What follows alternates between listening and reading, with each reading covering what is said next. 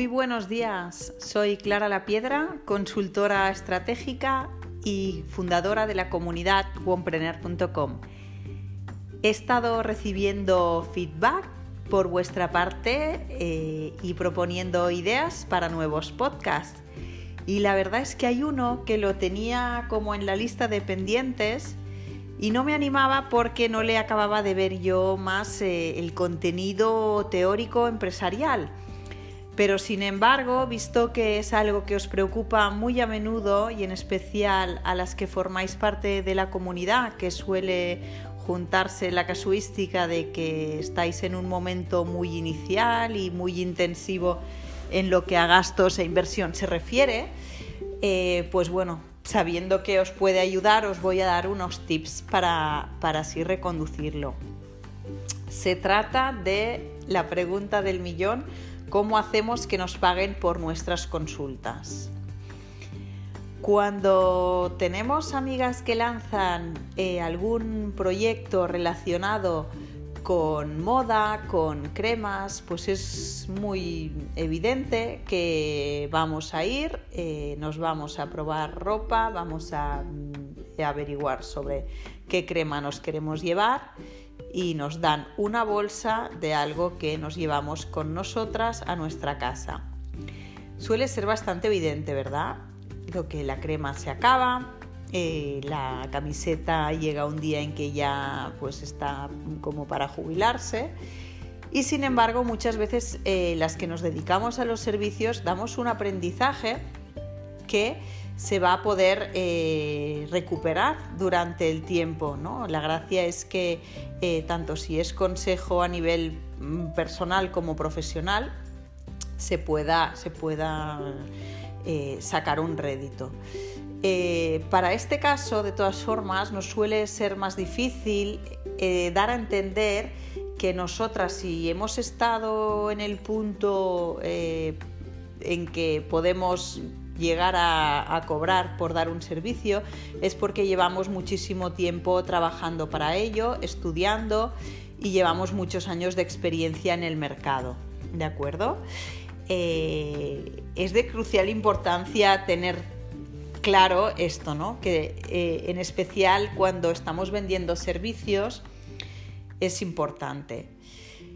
Os hablaré otra vez de mi caso. Realmente yo eh, tenía muy claro que cuando lanzara la comunidad Womprener, quería que quedara muy claro cuál era el tipo de servicios que podía ofrecer. Algunos son servicios, otros son productos y otros una combinación de ambos, como por ejemplo el método Wompreneur, donde se da un contenido con tips eh, y información para que rellenéis vosotras y podáis llegar a vuestros objetivos. Eso requiere unas horas, requiere un estudio, requiere una preparación, rehacerlo 20 veces hasta que te quedas con una versión definitiva. Y yo lo que tenía claro era que el día que lanzara, que coincidió con el Día de la Mujer Trabajadora, si algo tenía que tener la página web, eso sería precios, tarifas.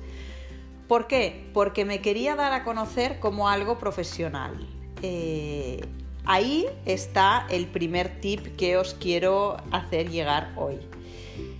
¿Estás posicionada como una profesional o como una aficionada? Me explico.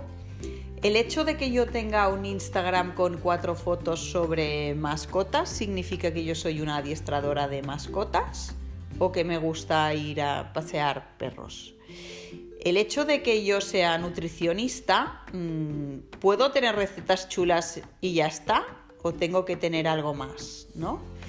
Y esto es muchas veces en lo que trabajo con vosotras. ¿Qué imagen damos? Eh, en LinkedIn, en Instagram, sobre todo en una página web o blog, tiene que verse muy claro el foco profesional, es decir, que nosotras somos expertas en ello y que nos dedicamos a ello. No es necesario, incluso si queréis, que esté todo absolutamente eh, paquetizado con eh, la plataforma de pago para que se pueda comprar a través de, de vuestra página web o de vuestro blog o de vuestro Instagram. Pero sí tiene que verse que vosotros qué tipo de servicios dais, qué, precio, qué tarifas tenéis aproximadas, que luego por supuesto es posible hacer descuentos, pero tiene que verse muy claro que vosotras pues bueno estáis eh, dedicándoos a esto porque queréis vivir de esto, ¿no?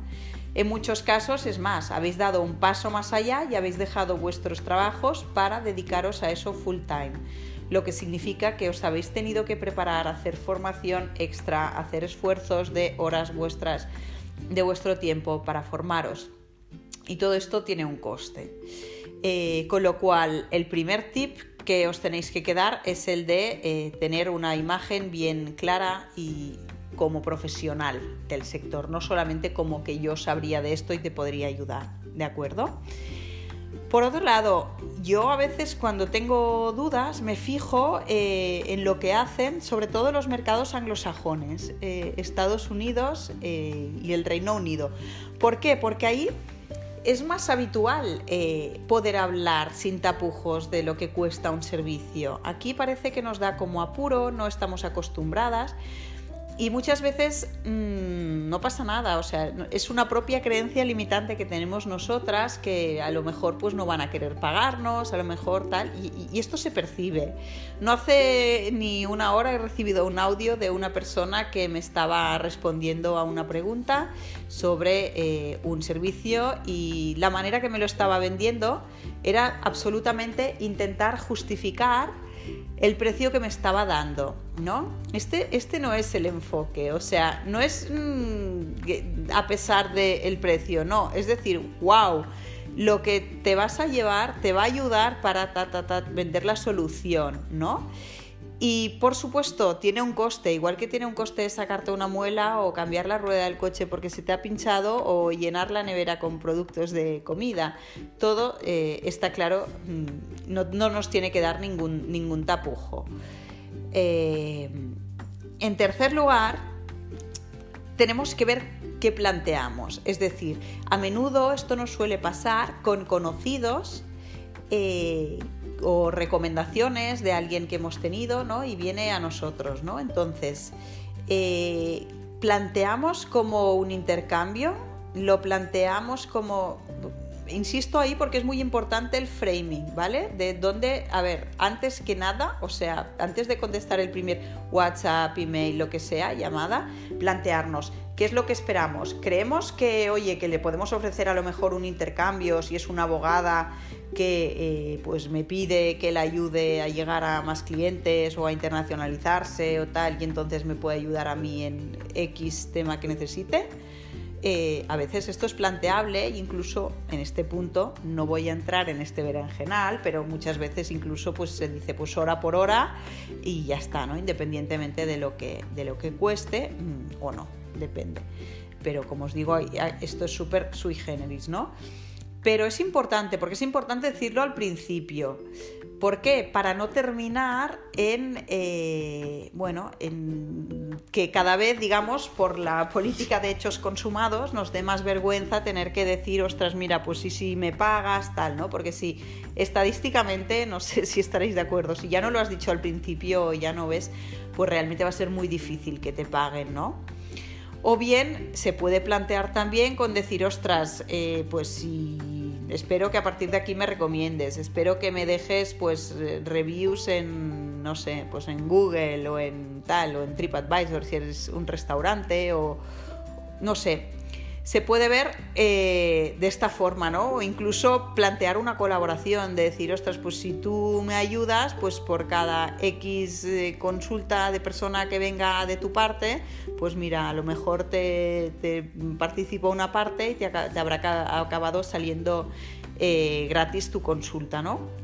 Yo no soy muy partidaria de esto, yo más bien lo que aplico es alguien que creo que me puede ayudar, pues pienso hoy por ti, mañana por mí, ¿no? Entonces, pues más que mm, pensar en, en, una retribución en sí para ir contando al céntimo, pues pienso si es algo que es complementario a lo que yo hago y es una persona con quien he trabajado y tengo las referencias de que ha funcionado bien, pues yo lo puedo recomendar y ya está. Y de la misma forma, pues espero que esta persona, si sabe a alguien que yo le puedo ayudar, se acuerde de mí es la forma como más natural y, más sana, ¿no?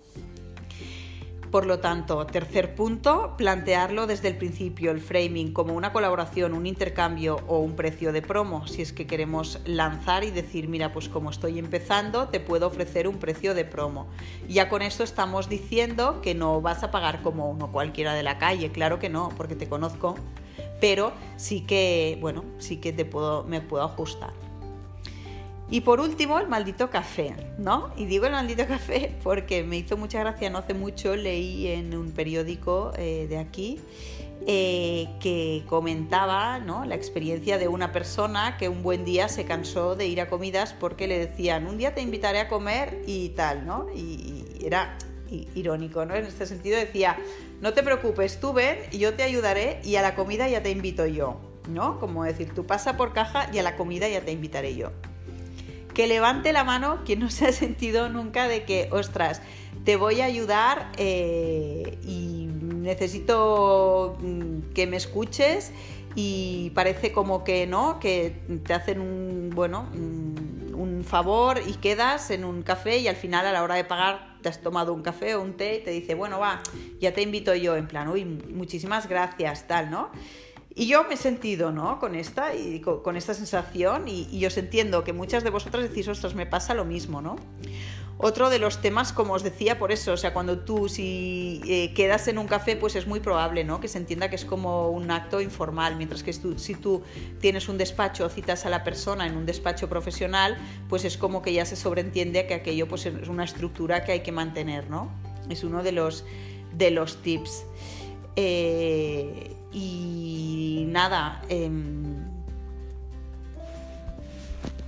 si necesitáis ayuda en calcular vuestras tarifas o ver qué tipo de colaboraciones serían planteables, pues nada, estaré encantada de ayudaros. Hasta pronto.